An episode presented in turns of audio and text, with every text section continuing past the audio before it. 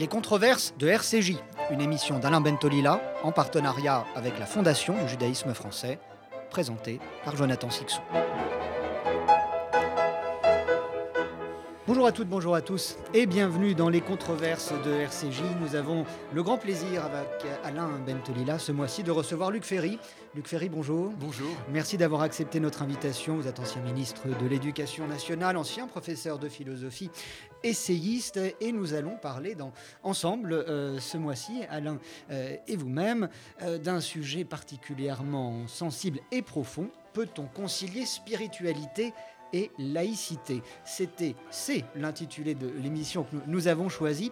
Mais il y a eu un autre sujet qui, euh, depuis le choix de, ce titre euh, convenu euh, entre vous, messieurs, un sujet d'actualité, qui sont les propos du ministre de l'Enseignement supérieur, Frédéric Vidal, qui, il y a une, une semaine à peu près, déclarait que l'islamo-gauchisme gangrénait la société française. un sondage, simplement. Et notamment l'université. Particulièrement et un sondage publié ce matin est assez intéressant. Un sondage Odoxa Blackbone Consulting pour le Figaro et France Info nous montre euh, que 66% des Français interrogés approuvent euh, la démarche euh, du ministre de l'Enseignement supérieur, qui n'a pas, elle, été suivie d'effet par le gouvernement. Et ce qui est encore plus intéressant, c'est de voir les chiffres à gauche de l'échiquier politique. 60% des sympathisants PS soutiennent Frédéric Vidal. Et s'ils sont minoritaires, ce n'est pas une mince minorité chez Europe Les Verts et la France Insoumise. 47% des sondés soutiennent là aussi euh, Frédéric Vidal dans, ses propos euh, parlant d'un islamo-gauchisme qui gangrène la société et l'université française ça n'est pas une émission euh, de politique, euh, euh, Luc Ferry. je ne vais pas donc peut-être vous demander de réagir à chaud sur, sur, sur, ces chiffres et sur la polémique, mais peut-être davantage sur la genèse de cet islamo-gauchisme. Oui, l'histoire est très intéressante. En fait, il y a trois, trois étapes. Je ne vais pas parler trop longtemps, mais elle, elle, vous avez vraiment le détour. Bah, c'est très gentil à vous. La première étape, c'est à la fin des années 70, quand Foucault et Sartre vont acclamer haut et fort la, la révolution iranienne. Ils vont recevoir, ils vont aller en délégation, Sartre va aller lui-même en délégation euh, voir euh, Roménie, dont vous savez qu'il est accueilli en France à Naufle-le-Château. Et à ce moment-là, euh, il se passe quelque chose de très important dans l'histoire de la gauche de la gauche, c'est que l'immigré islamiste va prendre la place du prolétariat. et c'est ce moment-là que désigne l'islamo-gauchisme. C'est Pierre-André Taguieff qui va inventer le, terme au début des années 2000. Et il y a trois étapes. Il y a cette première étape, donc quand Foucault et Sartre, qui sont quand même les deux représentants du gauchisme culturel en France, applaudissent très étrangement euh, la révolution iranienne, euh, très étrangement parce que euh, avant la gauche, elle bouffait du curé. Enfin, elle était laïcarde, elle était, elle, acclamait quand même surtout l'extrême gauche. Elle, acclamait la mort de Dieu. la religion, c'était l'opium du peuple. Marx, c'était la, névrose obsessionnelle de l'humanité. Freud, c'était le nihilisme achevé. Nietzsche, Marx, Nietzsche, Freud, c'était quand même la, trilogie de la pensée 68. Et puis là, il y a un changement complet avec cette idée que c'est le l'islamisme qui va remplacer le prolétariat. Je vous lis quand même un petit texte pour que vous, juste pour que vous ayez ça en tête. Voilà ce que Sartre écrit à ce moment-là. La révolution islamique, écoutez bien, est la forme la plus moderne de la révolte alors qu'on est, on retourne au Moyen Âge avec l'obscurantisme. Et évidemment, Foucault, qui est toujours en compétition avec Sartre, publie une série d'articles, notamment un dans le Corriere de la Serra, euh, donc euh, qui, est, un article incroyable. L'histoire, écoutez bien ça, hein. l'histoire vient de poser au bas de la page le sceau rouge qui authentifie la Révolution, un moment magnifique inauguré par ceux qui cherchent au prix même de leur vie cette chose que nous avons nous autres oublié, la possibilité depuis la Renaissance ou, la crise, les grandes crises euh, du christianisme, la possibilité d'une spiritualité spiritualité politique. J'entends déjà les Français qui rient, mais je sais qu'ils ont tort. Vous vous rendez compte? Et là, c'est le moment où Foucault et Sartre vont considérer que cette révolution religieuse, elle va finalement remplacer le prolétariat qui s'est embourgeoisé et qui n'est plus une force révolutionnaire. Puis après, je termine avec ça, pardon, mais il y a deux étapes qui, vont être analysées par, euh, par très très bien, très intelligemment. La deuxième intifada dans les années 2000, où la gauche va évidemment être pro-palestinienne et dénoncer euh, le sionisme, avec évidemment c'est euh, l'antisionisme et le nouveau nom de l'antisémitisme. Et puis il y a une troisième troisième étape, quand on va inventer ce concept polémique et absurde d'islamophobie, avec qui est un concept, une machine de guerre qui sert simplement à accuser de racisme toute critique du fondamentalisme. Et là, vous avez ces trois étapes. Hein. voilà. Et ça, c'est plus récent. C'est plutôt euh, à la, euh, autour des années 2010. Et Taguieff va analyser les deux derniers moments et il va inventer ce mot d'islamo-gauchisme pour, pour désigner justement, c'est au fond, ces trois histoires qui sont. Alors, je vais très vite, mais on pourrait y consacrer quasiment un séminaire d'une année à la Sorbonne. Hein. Mais vous venez de, citer Luc Ferry, euh, cet article de, Foucault, avec le terme de spiritualité politique. Et oui, justement, c'est notre, sujet. C'est votre, votre controverse, messieurs. À la limite, je vais désormais m'effacer. Pardon, Alain, je vous ai, pas, je vous ai un peu ah, coupé là. Je sais que spiritualité et politique ne sont peut-être pas euh, antinomiques pour vous, Alain. Et moi non plus, mais, mais, mais pas celle-là. Non, mais d'abord, enfin, je, je, suis très heureux que, que, Luc ait, fait le point sur, sur cette question, le point historique et un point terminologique, parce que c'est important. Et il le fait, il le fait bien. Et, mais il, faut, il faut se dire une chose, c'est que euh, la révolution de Khomeini, c'était contre le chat. C'est-à-dire contre, la enfin, contre la dictature, contre les puissants, contre la caste, hein, contre les riches. Euh, pour le peuple. et contre les Américains. Voilà, et contre les Américains. Donc ça avait tout pour plaire. Évidemment. Tout, tout pour plaire. ce qui se cachait derrière, c'est-à-dire ce que tu as dit très justement, l'obscurantisme, cette, cette spiritualité dévoyée. Parce que la spiritualité politique est une spiritualité qui peut être dévoyée par la politique. Et donc, elle, elle n'existait pas. Personne n'en parlait euh, euh, ah, Allah Akbar était, était, était, faiblard. Euh, on ne savait pas ce que c'était en France, on n'y pensait pas. Absolument. Et donc là, euh, on, comprend bien. alors c'est pas pour excuser l'aveuglement de Sartre et de Foucault, mais, mais on, comprend bien que cette, cette, idée que le peuple se lève, s'élève, alors s'élève vers la liberté, alors qu'en fait, il, il, va, il ne s'élève pas, il va se, donner pieds et poings liés à la pire des, au pire enfermement qui soit. Donc, de ce point de vue-là, c'est important. Donc, c'est vrai que ce troisième, l'émission d'aujourd'hui, c'était spiritualité et laïcité. Mmh. On ajoute, grâce à ce que nous dit Luc, le, terme politique. Et donc, en fait, on a, on a ces, ces trois éléments qui, qui, On va les relier d'ailleurs. Mais on ne peut pas ne pas les relier, il me semble. Mais juste un petit point là-dessus. Il suffisait à l'époque que ce soit anti-américain, mhm. anti-occidental, anti-libéral au fond, anti-démocratique au sens de la démocratie libérale, pour que ce soit formidable. Il suffisait que ce soit anti-occidental pour que Foucault et Sartre disent bravo, c'est forcément génial. Voilà. Et en plus, c'est vrai que le régime du chat n'était pas, était pas un bon régime. Donc il y avait ça. Mais, mais du coup, aucune interrogation sur ce qu'il y avait derrière, c'est-à-dire sur l'islam le plus radical qui soit, euh, antisémite, euh, anti-femme, euh, et puis qui, va pendre les gens, qui va massacrer le, peuple et qui va être une véritable catastrophe. Aucune interrogation. Et pendant deux ans, pendant deux ans, Foucault continue. C'est-à-dire qu'il c'est pas un aveuglement de 15 jours. il va publier une série d'articles complètement délirants sur la, grandeur de, de, cette spiritualité politique, mais sans voir que spiritualité, ça peut être autre chose que l'islamisme, que le fondamentalisme. Voilà, d'ailleurs, on va en parler. Moi, moi, j'écris en ce moment un livre qui s'appelle le, le, spiritualisme laïque. C'est le, nom que je donne à ce que je pense, au fond. Donc, euh, c'est le premier chapitre de mon prochain livre. Ah, bah écoute, tu vois, on est. Et, je pense que c'est un vrai, un très, très grand sujet. Quoi. la spiritualité laïque, oui, bien Et la spiritualité peut ou doit être euh, prodiguée, enseignée dans, par, par, l'éducation nationale? Non je pense pas. non. non. je pense, je pense pas. Le, rôle de l'éducation nationale, c'est pas de, c'est pas de remplacer les familles. C'est, euh, il, faut l'éducation, ça relève des familles. L'instruction, ça relève ou l'enseignement, ça relève de, de l'éducation nationale ou ce qu'on appelait autrefois l'instruction publique. Mais je pense pas qu'on puisse demander à des professeurs de d'enseigner la, spiritualité. C'est pas leur rôle. Ils enseignent les mathématiques, l'histoire, la littérature, etc., la géographie. Mais euh, mais ils sont pas là pour euh, remplacer les, les parents. Alors il y a évidemment un petit un petit un point commun, c'est la morale républicaine. Bon, mais ça, euh, c'est des principes de base, euh, mais c'est pas la spiritualité. C'est pas, c'est autre chose. Euh, je sais, je veux pas parler trop longtemps, mais je, vous dirais ce que c'est à, mes yeux que la spiritualité laïque. C'est c'est le grand sujet pour moi. C'est la. À, mon sens, c'est le, plus grand sujet, d'aujourd'hui. Et pour une raison aussi qui est importante, c'est qu'on ne peut pas abandonner la spiritualité à ceux qui la dévoient. C'est-à-dire si l'école se dit non moi la spiritualité je connais pas Hein. Euh, moi, je suis laïque, point à la ligne, et euh, la, question de la spiritualité, qu'il nous faut définir de toute façon, parce qu'on n'a pas encore mmh. défini. Euh, la question de la spiritualité, ça ne me concerne pas. Et, renvoie, et, on le renvoie aux familles, sauf que les familles sont capables de dévoyer la spiritualité. C'est-à-dire que cette idée d'une spiritualité qui, au lieu d'être libératrice, pour ça que c'était formidable de commencer par l'histoire mmh. iranienne.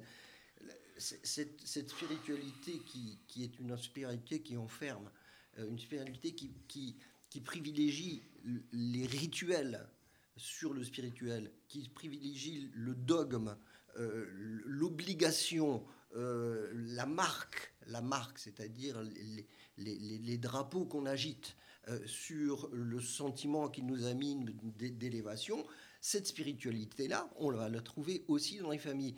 Et si l'école républicaine ne, joue pas son, jeu, son jeu pour dire ce que c'est qu'une spiritualité laïque, mmh à ce moment-là, effectivement, euh, on, risque d'avoir euh, des difficultés considérables. Et vous avez, Alain Bentolila, une définition à nous livrer de la spiritualité laïque, avant d'écouter peut-être celle de Luc Ferry? Euh, la, laïcité, c'est le...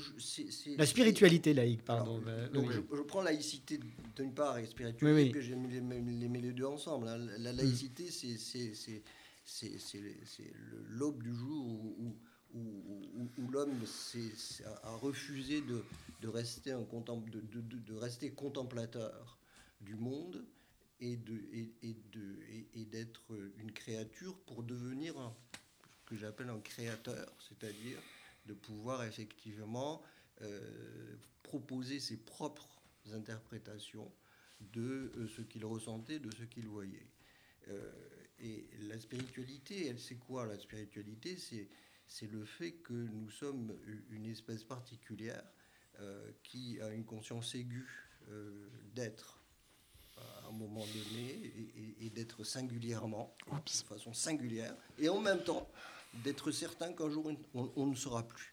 Et c'est cet écartement-là, cette difficulté douloureuse qui, à mon sens, engendre le spirituel pas, ça n'engendre pas Dieu, ça engendre le spirituel, c'est-à-dire le fait de s'élever au-dessus de cette condition, parce que cette condition est, quasiment inacceptable euh, pour, pour, celui qui, qui, en a la, qui en a la conscience. Donc c'est ça la spiritualité. Enfin, pour moi, c'est cette spiritualité. Après, elle s'exprime de, de, façon très diverse. Hein. Euh, pas nécessairement religieusement, la spiritualité n'est pas nécessairement liée à une religion. C'est pour ça qu'elle peut être compatible avec la laïcité. évidemment, elle peut être, à mon sens, compatible avec la laïcité, parce que la laïcité, c'est justement cette, le fait de ne, de ne, pas se subordonner, de ne pas se soumettre. Il n'y a, pas, a pas longtemps, j'ai donné à, un grand journal marocain un, article qui s'appelle La religion n'est pas une soumission. J'étais très étonné qu'il l'ait pris. Et vraiment, et ça m'a valu non pas des, insultes, mais au contraire, euh, alors tu me diras qui l'a lu, euh, mais j'ai eu des retours qui étaient exceptionnels, bon, qui m'ont profondément ému. Hein, en disant mais oui vous avez raison on, ne se soumet pas on, s'élève on se choisit on se construit voilà. Luc Ferry, cette euh, spiritualité laïque, elle, vous pouvez la, la il y a, donner quel contour? Il y a un petit texte de Schopenhauer qui est intéressant où il dit sans la mort, c'est-à-dire sans la finitude humaine, sans le rapport à la mort, il n'y aurait ni religion ni philosophie. Absolument. Euh, et, et, après, on peut essayer de répondre à la question de la spiritualité. La spiritualité, pour, moi, et je pense que c'est dans toute la tradition philosophique attestée depuis l'Odyssée d'Homère, c'est la réponse à la question qu'est-ce qu'une vie bonne pour les mortels? Mortel étant très important. Qu'est-ce qu'une vie bonne? Qu'est-ce qui nous sauve? La question du salut. Le, salut, euh, est, dans la définition habituelle des dictionnaires, mais c'est, étymologiquement c'est, justifié, le salut, c'est la réponse à la question de savoir ce qui nous sauve. Et ce qui nous sauve de quoi? De la mort, évidemment. Nous sauve, on va mourir, mais euh, comment se sauver de la peur de la mort? Ou quel, sens lui donner? Et donc, dans la philosophie, il y a trois questions. Et dans toutes les philosophies, depuis Platon jusqu'à Heidegger, il n'y a aucune exception. Il y a trois grandes question. La, question de la vérité, la question de la connaissance, bon, c'est la question des, théories de la connaissance. On peut être matérialiste, empiriste, idéaliste, etc. Il y a une deuxième question qui est la question de la morale, la question du juste et de l'injuste, le bien et le mal, la philosophie pratique. Bon. Et puis la troisième question qu'on a oubliée dans la philosophie contemporaine, parce que ça sent un peu le curé, ça fait un peu religion, c'est la question qu'est-ce qu'une vie bonne pour les mortels? C'est la question de la sagesse, c'est la question du salut, c'est la question de la vie bonne, c'est la question du sens de la vie, pour le dire massivement. Et à cette question du sens de la vie, de la sagesse ou de la vie bonne, c'est la même question. J'emploie trois termes différents, mais c'est le même problème. À cette question, qu'est-ce qu'une vie bonne pour les mortels? Il y a des réponses par Dieu et par la foi, c'est les grandes religions, notamment les grandes religions monothéistes, qui répondent à la question qu'est-ce qu'une vie bonne pour les mortels? Par référence à un Dieu et par référence à la foi. Et puis vous avez des réponses qui sont laïques, c'est-à-dire qui sont par soi-même et par la raison, par la lucidité de la raison. Et ça, c'est la philosophie. Toutes les grandes philosophies répondent par soi-même et par la raison à la question qu'est-ce qu'une vie bonne pour les mortels? Avec évidemment une problématique au, milieu. Est-ce qu'il y a une philosophie juive, une philosophie chrétienne? Moi, je dis que ce sont des penseurs. Euh, Saint Thomas, c'est un penseur. Maïmonide, c'est un penseur. Mais il y a un moment où on abandonne la raison pour faire place à la foi et on sort de la philosophie à ce moment-là pour rentrer dans une spiritualité religieuse. Pareil chez Averroès, si on veut prendre les trois grands monothéismes. Et donc, je pense que cette grande question, qu'est-ce qu'une vie bonne pour les mortels? Question de la sagesse, question donc du sens de la vie on peut y répondre de manière religieuse ou de manière, euh, de manière laïque, et la philosophie répond de manière laïque. Et ça, ce sont des spiritualités laïques. Le bouddhisme est une spiritualité laïque, le stoïcisme est une spiritualité laïque, le spinozisme est une spiritualité. J'aime pas Spinoza, peu importe, mais c'est une spiritualité laïque, c'est une très grande spiritualité, une très grande spiritualité laïque. Même chez Nietzsche. Euh, pourquoi je suis si sage Un des aphorismes de Nietzsche. Il ne délaisse pas la question de la sagesse, la question de l'éternel retour, la question du sens. Elle est, elle est, elle est très présente chez lui.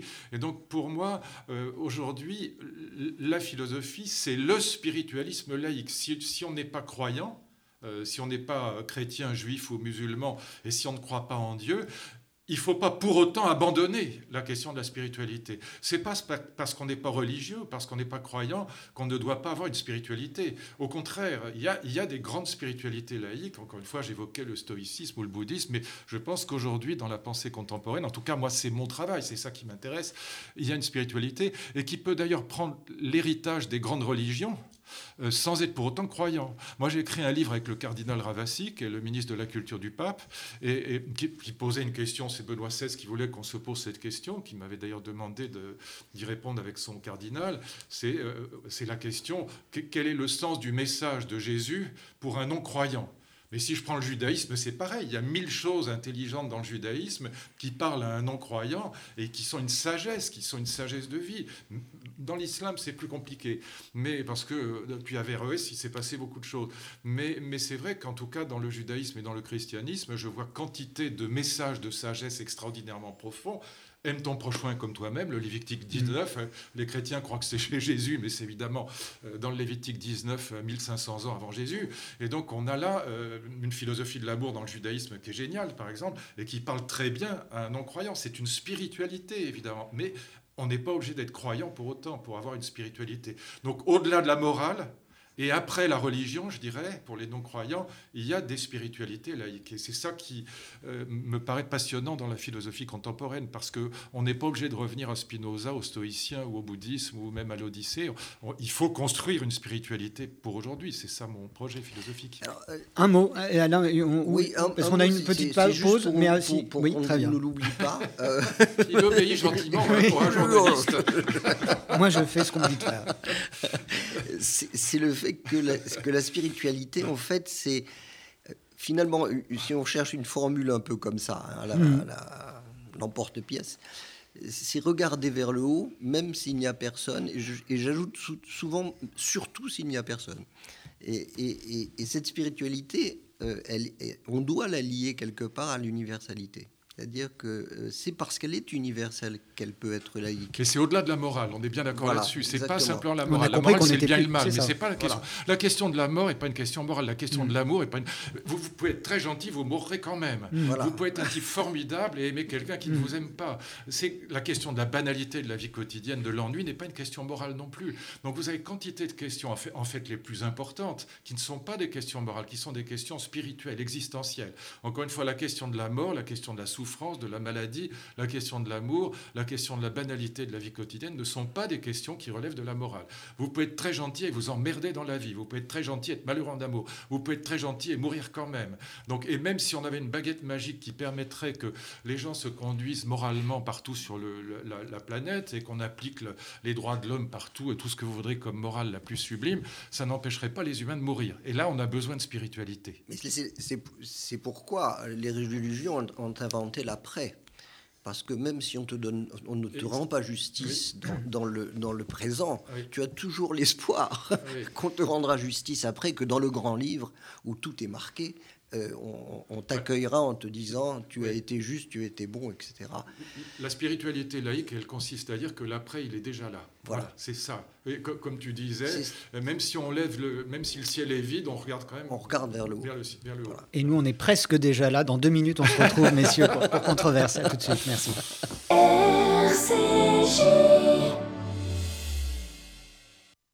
Depuis 1950, le Fonds social juif unifié combat la pauvreté et l'exclusion et met des actions essentielles au service de la solidarité. Grâce à vos legs, donations et assurances vie, vous permettez au FSJU d'agir. Je m'appelle Daniel, j'ai 64 ans, je soutiens le FSJU depuis longtemps, mais je ne savais pas que je pouvais faire aussi un testament en sa faveur. J'ai décidé de passer le cap et laisser une partie de mon héritage au FSJU. Ce geste donne un sens à mon engagement. Pour toute information, contactez Elena Atias au 01 42 17 10 55. 01 42 17 10 55. Depuis près de 120 ans, le KKL reconstruit le pays d'Israël. Parcs, forêts, réservoirs d'eau, infrastructures, programmes éducatifs. En léguant tout ou partie de votre patrimoine, vous participerez au projet sioniste et laisserez votre empreinte en terre d'Israël. Contactez en toute discrétion et sans engagement le KKL et demandez Linda. KKL 01 42 86 88 88 01 42 86 88 88. Bonjour à tous, c'est Daniel Lévy. Je vous donne rendez-vous le 7 mars à 18h pour le grand live solidaire du FSJU. Je compte sur vous, j'y serai, je chanterai. Alors inscrivez-vous très vite. Pour assister à ce grand live, inscrivez-vous sur fsju.org, www.fsju.org.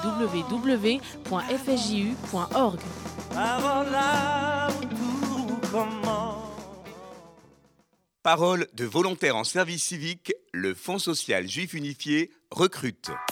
Salut, c'est Johanna, je suis volontaire en service civique FSJU. Tu as entre 16 et 25 ans, tu veux te rendre utile dans une association à travers une mission rémunérée de 6 à 8 mois autour d'actions citoyennes et de bénévolat?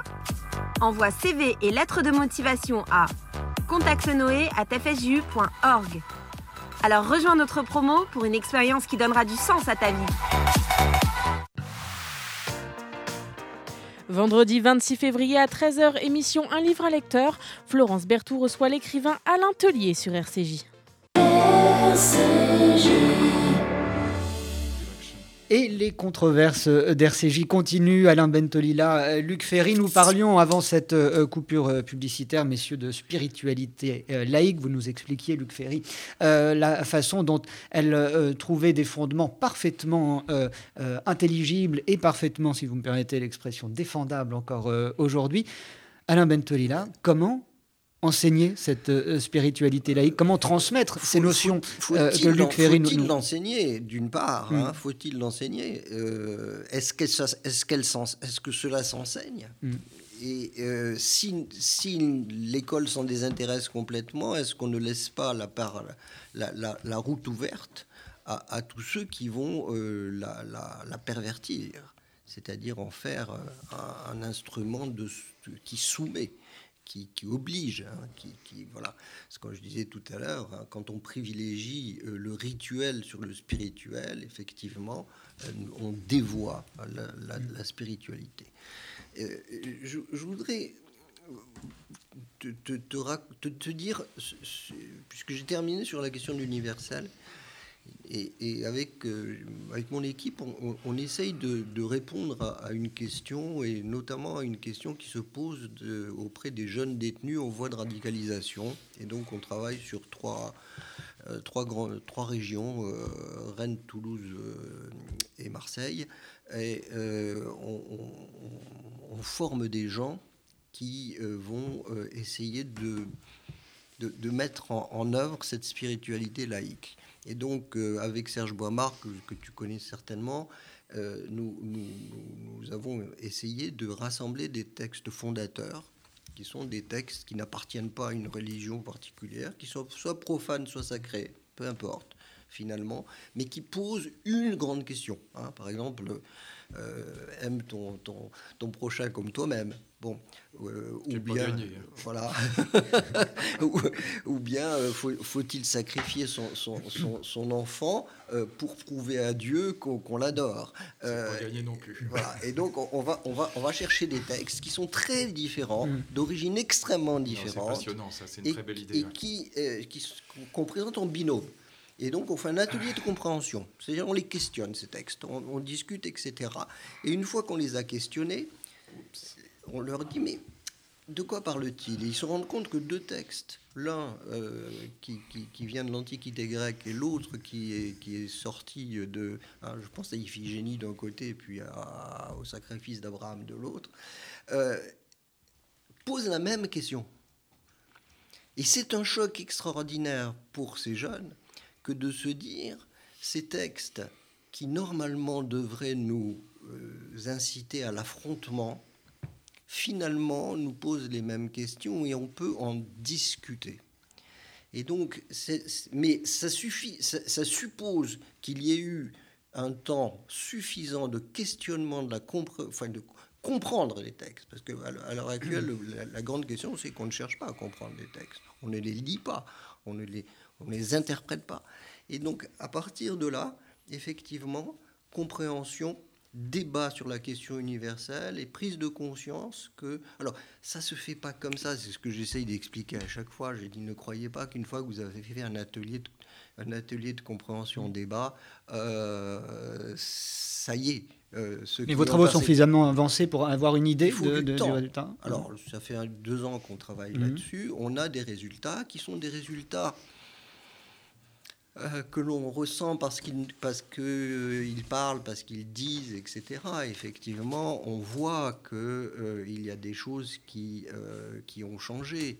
bon, on a essayé de regarder s'il y avait un effet sur les récidives, sur... bon, bon je, nous pensons, nous avons la conviction que c'est ça, c'est ça qu'il faut faire et nous le faisons. Après, euh, quand on nous demande la preuve de, de, l'impact, mmh. euh, elle tient à notre conviction profonde et à, au fait qu'il il y a une de la, de la enfin, pour moi, c'est quasiment de l'ordre de la nécessité. Il y a une nécessité à, dire au-delà des clivages, au-delà euh, des, des, enfermements et des affrontements, il y a une chance pour qu'on puisse parler, puisqu'on puisse parler. Et voilà. Mais c'est cette conviction. Hein. Vous la partagez, Luc Ferry, cette conviction? Non, je trouve ça bien, mais je ne partage pas cette conviction parce que je pense que quand les gens sont entrés dans le fondamentalisme, c'est.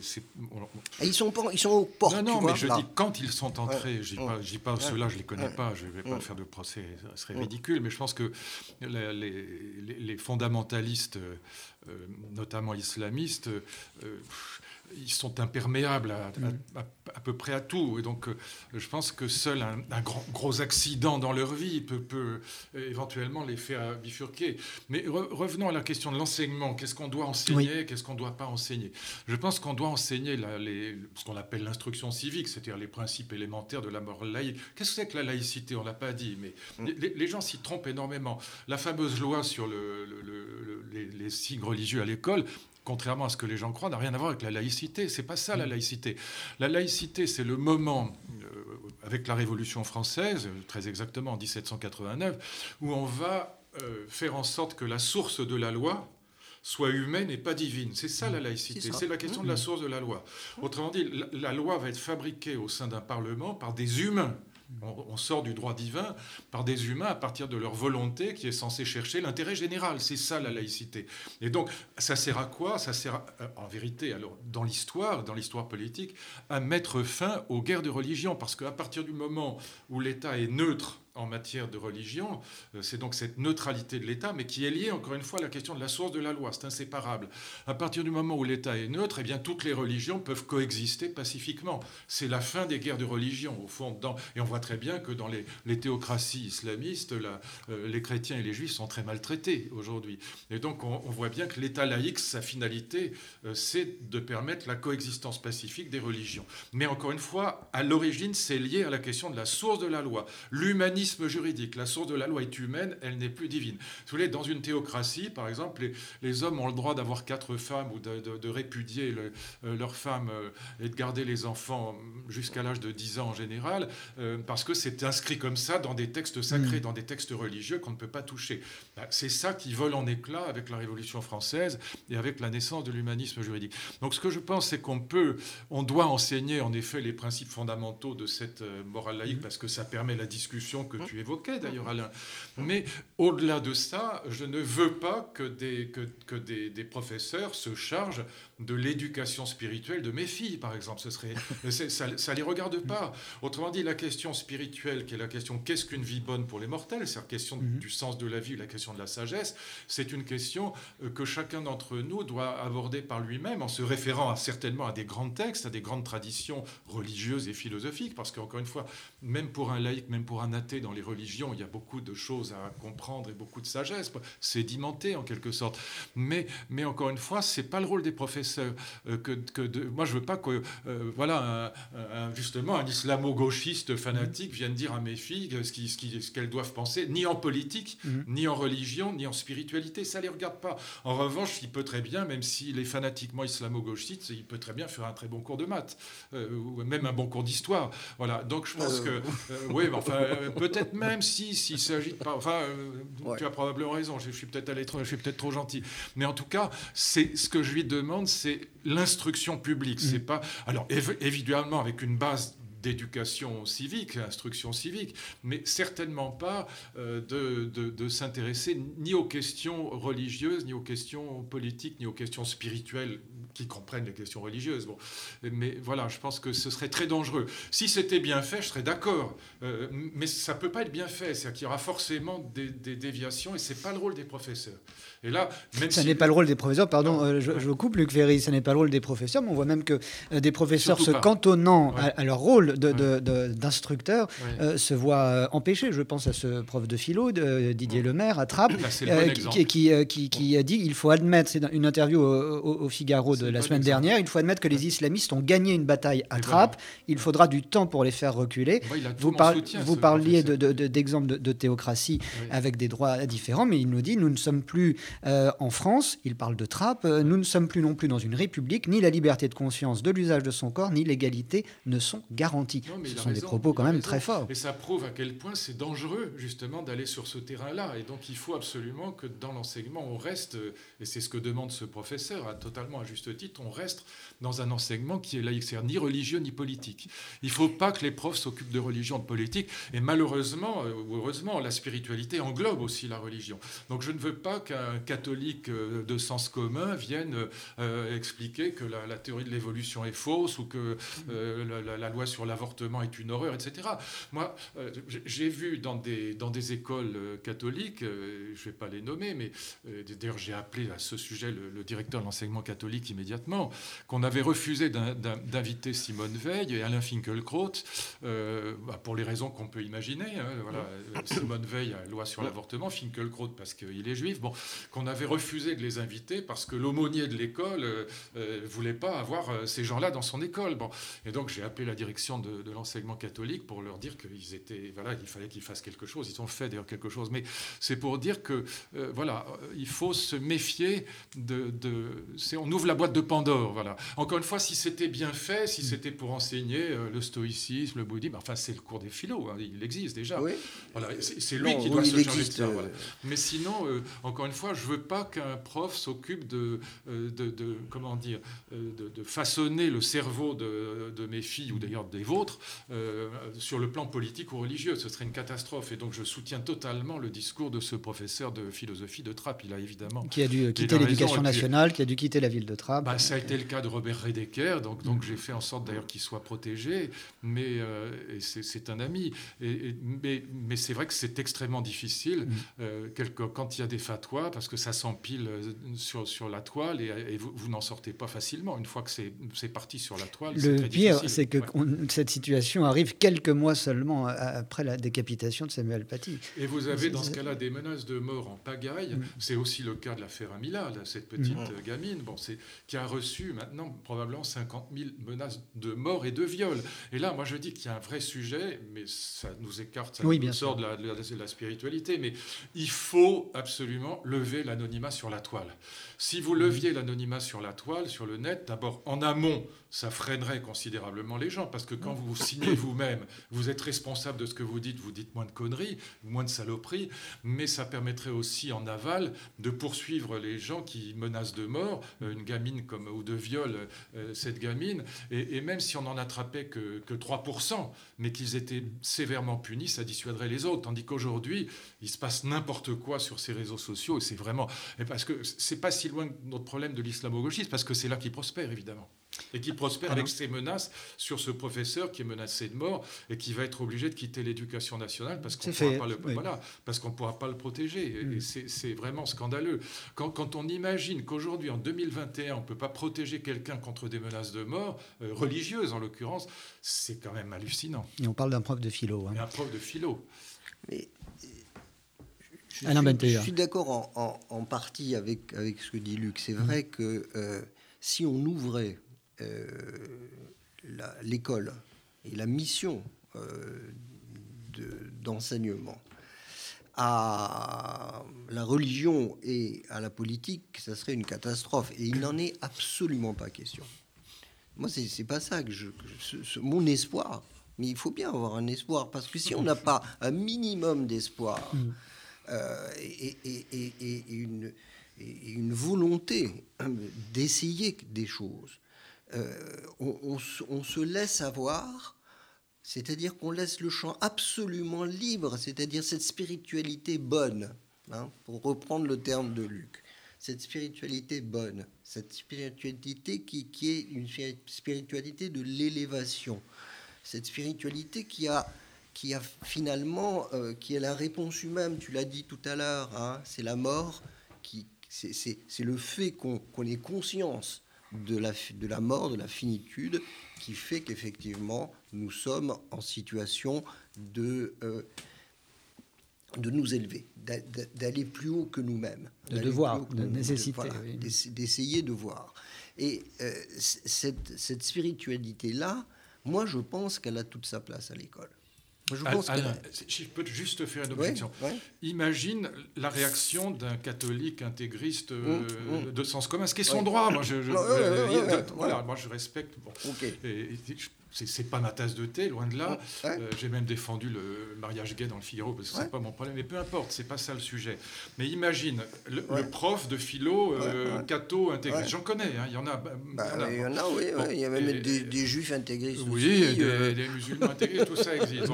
Et qui se dit, mais attendez, Luc Ferry, on lui a donné le droit, ou Alain Bentolila, on leur a donné le droit d'enseigner leur spiritualité laïque. Mais la vraie spiritualité, c'est pas celle-là. Ah c'est un mensonge. Alors moi, je veux, si on lui donne le droit d'enseigner, bah, moi, je veux enseigner la vraie spiritualité. non, monsieur. Non, monsieur. non, monsieur. Non, mais tu vois, oui, mais d'accord, mais toi, ministre de l'Éducation nationale, tu lui dis non. non ben tu lui dis non. vous n'avez, parce que vous, intégriste, vous n'avez pas votre place là-dedans. Parce que tu as ouvert la porte. Voilà, tu as ouvert la porte à cet enseignement, et dans ce cas-là, moi, je dis non. Pas de politique, pas de. Mais mais il n'y a pas de politique. le, pas de religion, le corbeau et le renard, est-ce que c'est politique? Non, mais qu'est-ce que tu diras au type qui hein dira Mais attendez, il a le droit d'enseigner sa spiritualité laïque, mais c'est un mensonge. La vraie spiritualité, elle est religieuse. D'ailleurs, ce concept de spiritualité laïque, c'est un, un, oxymore, c'est contradictoire, ça veut rien et ben, dire. Et ben, on se bat. Et ben, on se bat. mais tu ne pourras pas l'empêcher. Il a, ah, le droit, il a le droit de dire. Il a le droit de dire. Ah mais, tu ouvres un débat dans, le, dans, les classes qui est insupportable, tu vois. Et donc, je pense qu'il ne faut pas ouvrir ce débat dans les classes. Il faut l'ouvrir dans la société. Il y a, il y a d'autres débats qui sont de la société qui sont ouverts dans les classes. Une anecdote euh, qui m'a été racontée un, ami vient chercher son enfant de 5 ans à la sortie de l'école. Là, la première chose que lui demande son, son, fils Papa, c'est quoi un stéréotype genré? Et son père est un peu embêté. Il lui explique peut-être des choses. Il lui dit sûrement, euh, surtout Pourquoi tu me poses cette question? Il me dit Parce que j'ai dit en classe que le rose c'était pour les filles. Et la maîtresse m'a répondu C'est mal, c'est un stéréotype genré. Là, on s'écarte de la laïcité, mais parce que vous parliez des débats de la, société. moraux. Cher ami, c'est oui. de la morale, ça, c'est de la morale. Alors on, on discute, on ah non, voilà, alors c'est la morale, le féminisme, l'égalité, euh, homme-femme, etc. Bon, mais là on est dans la sphère de la morale, on n'est pas dans la mm. sphère du sens de la vie, ça n'a rien à voir avec le mm. sens de la vie. Mais si on ouvre la porte aux questions fondamentales qu'on évoque ici à oh. juste mm. titre, il n'y a aucune raison pour la fermer aux autres. C'est ça que je dis. Et donc, je pense que le rôle de l'école, c'est la transmission des savoirs, c'est la transmission des, des connaissances, d'abord et avant tout, il y a une petite base qui est l'éducation, l'instruction civique, mais enfin c'est vraiment une petite base, ça ne doit pas aller très loin, et, sinon c'est la transmission des savoirs. Et donc je pense que le, rôle c'est d'enseigner encore une fois les, les, grandes disciplines, et puis le reste ça relève de la, la vie extérieure à l'école, ça relève de la vie, de, des débats qu'on a ici. Le débat qu'on a là, il est parfaitement légitime, et on devrait... Alors qu'on puisse l'avoir au niveau de la classe de terminale, mmh. je suis pour évidemment, mais pas avant, et, et dans le cours de philo, voilà ou d'histoire si on veut. Hmm. Mais c'est à ce moment-là, mais pas, pas aller endoctriner. Et même, je suis absolument contre l'enseignement de la philosophie à l'école primaire, mais je suis à fond contre, parce que à cet âge-là, c'est de l'endoctrinement. On ne peut pas, quand on a 6 ans, 7 ans, 8 ans, euh, euh, euh, comment dire, résister à un prof de philo euh, qui va vous enseigner des âneries éventuellement. Je dis pas forcément. Si c'était, si j'étais à coup sûr certain que ce soit merveilleusement bien fait, je serais pour évidemment. Mais tu peux pas empêcher, mon cher Alain, euh, que. Euh, c'est pour ça que je parle des textes. C'est pour ça que pour moi, tu sais, pour les moi, textes, on peut les interpréter. Hein. Ah oui, mais ils sont là pour ça d'ailleurs. Hein. Les ben textes sont, faits pour être interprétés. que, te dira un, comment dire un, membre du NPA sur sur le sur Je, me fiche du, je, me fiche du, Mais non, il, y en a dans l'école, tu vois, donc il vaut mieux qu'il n'en parle pas. Bien sûr qu'il n'en parlera pas, mais il n'a aucune chance de, venir le dire, de, prendre la parole à l'école. Mais à, partir du moment, si tu veux, où euh, j'ai un protocole extrêmement strict qui est de dire euh, nous lisons ce texte ensemble. ça peut être le, loup et l'agneau, hein, et, puis, et puis un, conte africain qui, qui, renvoie aux mêmes questions, aux mêmes questions fondamentales. La raison du plus fort est toujours la meilleure, oui, non c'est quand même. C'est de la morale, ça. C'est de la morale, c'est typiquement de la morale. Est-ce que c'est de la morale? Est-ce qu'il n'y a pas un fait d'élévation quand même ah, La morale est élevée, mais c'est de la morale, mon ami. C'est pas de la spiritualité, ça. C'est vraiment de la morale. Euh, bah non, bah alors, euh, alors aime ton prochain comme toi-même, c'est de la morale. Non, parce que là, quand on rentre dans la... Non, juste, il faut bien serrer les questions qui relèvent de la morale, celles qui relèvent de la spiritualité. La question de la mort relève de la spiritualité. La question de la maladie, la souffrance relève de la spiritualité. La question de l'amour relève de la spiritualité, pas de la morale. Tu sais, il y a très peu de morale en amour. C'est pas une question morale. Je veux dire, tu tombes amoureux ou pas, tu es aimé ou pas, c'est pas une question morale. Tu peux être toute l'histoire de la littérature, depuis les travailleurs de la mer jusqu'à euh, un amour de Swann, euh, on pourrait commencer, mais Andromaque euh, te raconte l'histoire de gens formidables moralement, mais qui sont pas aimés et qui sont malheureux en amour. C'est pas une question morale. D'accord, mais faut-il tuer par amour, par exemple? C'est quoi? C'est de la morale ou de la spiritualité? Non, il faut pas tuer les gens. De toute façon, c'est de la morale. Oui, on voit que finalement ça peut s'auto-alimenter pendant longtemps également. non, non, mais moi, je, pense qu'il je, comprends tout à fait ce, que tu dis, la, nécessaire prudence, euh, la mise en garde, c'est vrai, c'est juste. Mais dans le cours de philo, je te donne raison. Il faut faire attention, il faut faire très attention. Cela étant, euh, faire réfléchir sur, les, sur ce qui nous ce qui fait que nous sommes des hommes, hein, c'est ce qui, ce qui nous unit. C'est-à-dire ça, c'est le cours de philo, Alain, c'est pas le cours d'histoire ou de maths. Non, ah non, non, pas du tout. Bien sûr, oui, je suis d'accord. bien sûr.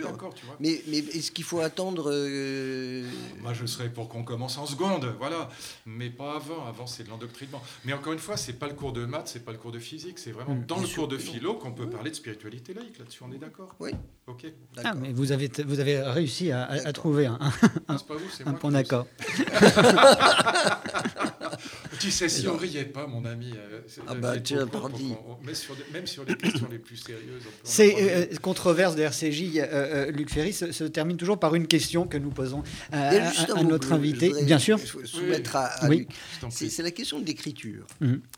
Et, j'ai tendance à penser que, que, l'écriture est en fait est, née justement de, de cette nécessité de spiritualité, c'est-à-dire le fait que comme, comme on sait qu'on va mourir, euh, l'invention de l'écriture est tout à fait est directement liée bah, euh, à, la question de la conscience de la mort. Et, euh, et cette,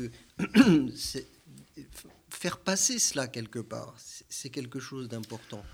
Mais tu as raison. Le, premier livre écrit dans l'histoire de l'humanité, c'est la fameuse épopée de Gilgamesh. On est au XVIIIe siècle avant Jésus-Christ, avant notre ère, pour parler plus correctement.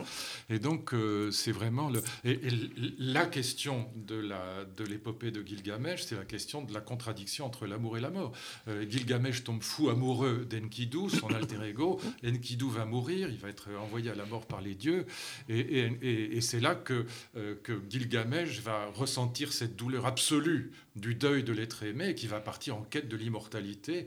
Il va chercher euh, cet être Utanapishti, qui est l'équivalent de Noé, puisqu'il a été sauvé du déluge. C'est d'ailleurs l'origine du mythe euh, de, la Bible. Il vient de, directement de l'épopée de Gilgamesh. Euh, et, il va donc chercher une spiritualité d'abord religieuse, parce qu'il cherche l'immortalité, puis finalement laïque. Et donc tu as raison. C'est le premier livre écrit dans l'histoire de l'humanité, c'est pas un hasard. Et ce livre ne parle que que de ça, que de spiritualité, Évidemment.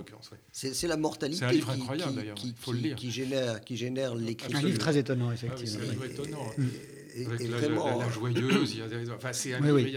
Ah, très riche. Il faut prendre la version Ninivite, c'est la plus, la, la, plus cohérente et la plus complète. Et, mm. vous avez une belle édition qui est l'édition de Jean dans la, chez Gallimard, euh, mm. qui, est remarquable parce qu'on a toutes les versions, mais on a, on a le texte cohérent et, mm. et écrit en langue moderne. Ça vaut vraiment la peine. C'est le premier livre et sa question, c'est celle de la spiritualité laïque. C'est ça. La boucle est bouclée pour, pour, pour aujourd'hui, du moins. Et, d'ailleurs, juste un mot, mais oui l'écriture, 3500 ans. Oui. La naissance de l'écriture, c'est récent, c'est hier, hein, euh, par rapport au langage qui, a mis des centaines de millions d'années, enfin des, millions mm. d'années à, se, à, se, à se, créer petit à petit, petit à petit. Alors c'est eh discuté aujourd'hui, mais enfin jusqu'à. En tout cas, tu veux, on, dit que c'est les Sumériens, il y a voilà. 3500, 4000 ans. il y a des gens qui discutent ça, mais enfin pourquoi, en gros, pourquoi ça a mis tant de temps? C'est peut-être parce que justement, il fallait que l'intelligence collective euh, accepte de regarder la mort en face. Et il fallait aussi peut-être que euh, les humains aient dépassé peut-être euh, le stade de la lutte pour la survie. Absolument. C'est-à-dire que dans, dans, cette Mésopotamie, on avait affaire à une civilisation extrêmement sophistiquée déjà et assez riche en fait. Tout à fait. Où on était au-delà. Quand on, quand on dépasse le stade de la survie, on peut se poser des questions de spiritualité. Quand on est en dessous, c'est difficile. Voilà. Pour conclure, Luc Ferry, euh, pourriez-vous nous, donner votre définition de, la philanthropie? Ça n'a pas vraisemblablement ou aucunement euh, de rapport avec ce qui a été développé dans, cette émission. Euh, votre vision, votre définition de la philanthropie, puis quelle peut être sa place dans, le monde d'aujourd'hui, dans, le monde actuel ah, mais Je pense que c'est peut-être ce qu'il y a de plus important, parce que dans la philanthropie, il y a la fraternité. Et je pense que c'est peut-être euh, ce qui nous préoccupe le plus aujourd'hui. Les, pessimistes diraient que c'est ce qui nous manque le plus. Je ne crois pas. Je crois que c'est une aspiration, au contraire, très, très collective. Et quand on regarde l'histoire de la philanthropie, c'est très intéressant. Par exemple, au moment de la colonisation d'Algérie, c'est très intéressant de voir que, euh, par exemple, quelqu'un comme Tocqueville euh, défend la position du général Bugeaud et donc euh, dit il faut coloniser. il écrit un texte épouvantable. Moi, j'aime beaucoup Tocqueville par ailleurs, mais là, je suis obligé de dire que c'est effrayant. Comment il convient de faire la guerre aux, Arabes, qui est un texte assez effroyable, qui défend au fond les crimes de guerre, sinon les crimes contre l'humanité. Et à ce moment-là, il y a les philanthropes qui, eux, se battent contre la colonisation. Et si vous voulez, écoutez-moi là-dessus, si vous avez envie de trois secondes, vous allez voir le discours de Clémenceau en juillet 85, discours philanthropique justement, contre Jules Ferry, mon ancêtre, et vous allez voir Jules Ferry qui est donc le grand colonisateur, puisqu'il pense que, euh, au fond, la colonisation et l'éducation nationale, pour lui, c'est la même chose. Il s'agit d'éduquer les sauvages comme on éduque les enfants. nos ancêtres, les Gaulois, tout est là. Bon. Et, Clémenceau ramasse, si je puis dire, Jules Ferry. Vous trouvez ça assez facilement dans un discours à la Chambre en, juillet 85, extraordinaire, où il lui dit, euh, parce que euh, Jules Ferry vient de faire un discours sur les, le devoir des euh, envers les races inférieures, dans lesquelles, évidemment, il compte, comme on dit à l'époque, les nègres et les jaunes. C'est comme ça qu'on parle à l'époque. On dit plus ça aujourd'hui, mais c'est comme ça qu'on parle à l'époque. Et Clémenceau le ramasse en lui disant ceci très exactement race, inférieure, race supérieure. J'en rabats un peu depuis que j'ai vu que les Allemands prétendaient avoir la guerre, gagné la guerre contre nous parce qu'ils étaient une race supérieure aux Français. Mmh. Et il dit après votre colonisation, vous prétendez que c'est la civilisation des peuples barbares, mais c'est en vérité la violence et la haine à tous les étages, etc. Et là, il, se fait l'écho des mouvements philanthropiques de l'époque, qui sont des mouvements qu'on a un peu oubliés aujourd'hui, mais qui sont très intéressants, et qui, au fond, plaident déjà contre l'esclavage, évidemment, et pour la fraternité. On, dit qu'il faut célébrer Napoléon, mais moi, je célébrerai jamais un mec qui rétablit l'esclavage. Alors, c'est pas pour me mettre du côté de la cancel culture, c'est pas ça, mais qu'on en parle, qu'on fasse un cours d'histoire, bien sûr, c'est un moment très important, Napoléon. Le code civil, c'est quelque chose d'extraordinaire, mais on n'est pas obligé, euh, on, peut, on peut on peut rappeler les choses, on peut avoir une mémoire sans célébrer. Voilà, quelqu'un qui euh, a quand même commis des crimes de guerre absolument effroyables et qui rétablit l'esclavage que la Révolution française avait aboli. Les philanthropes, c'est aussi cette histoire-là. Et, et j'aime bien cette histoire de la philanthropie. C'était pas simplement des naïfs, c'est plutôt des gens qui étaient en avance sur leur temps. Ce sera le mot de la fin. Merci. Euh, Luc Ferry, merci. Euh, Alain Bentolila euh, pour ces controverses, pour ces controverses de, RCJ. Prochaine controverse d'RCJ, ce sera le jeudi 25 mars et notre invité sera Alain Finkielkraut. Ah. Merci à vous, messieurs, et excellente journée à tous. tu as été bien précédé, tu es bien suivi. Oh, ben, je l'aime beaucoup.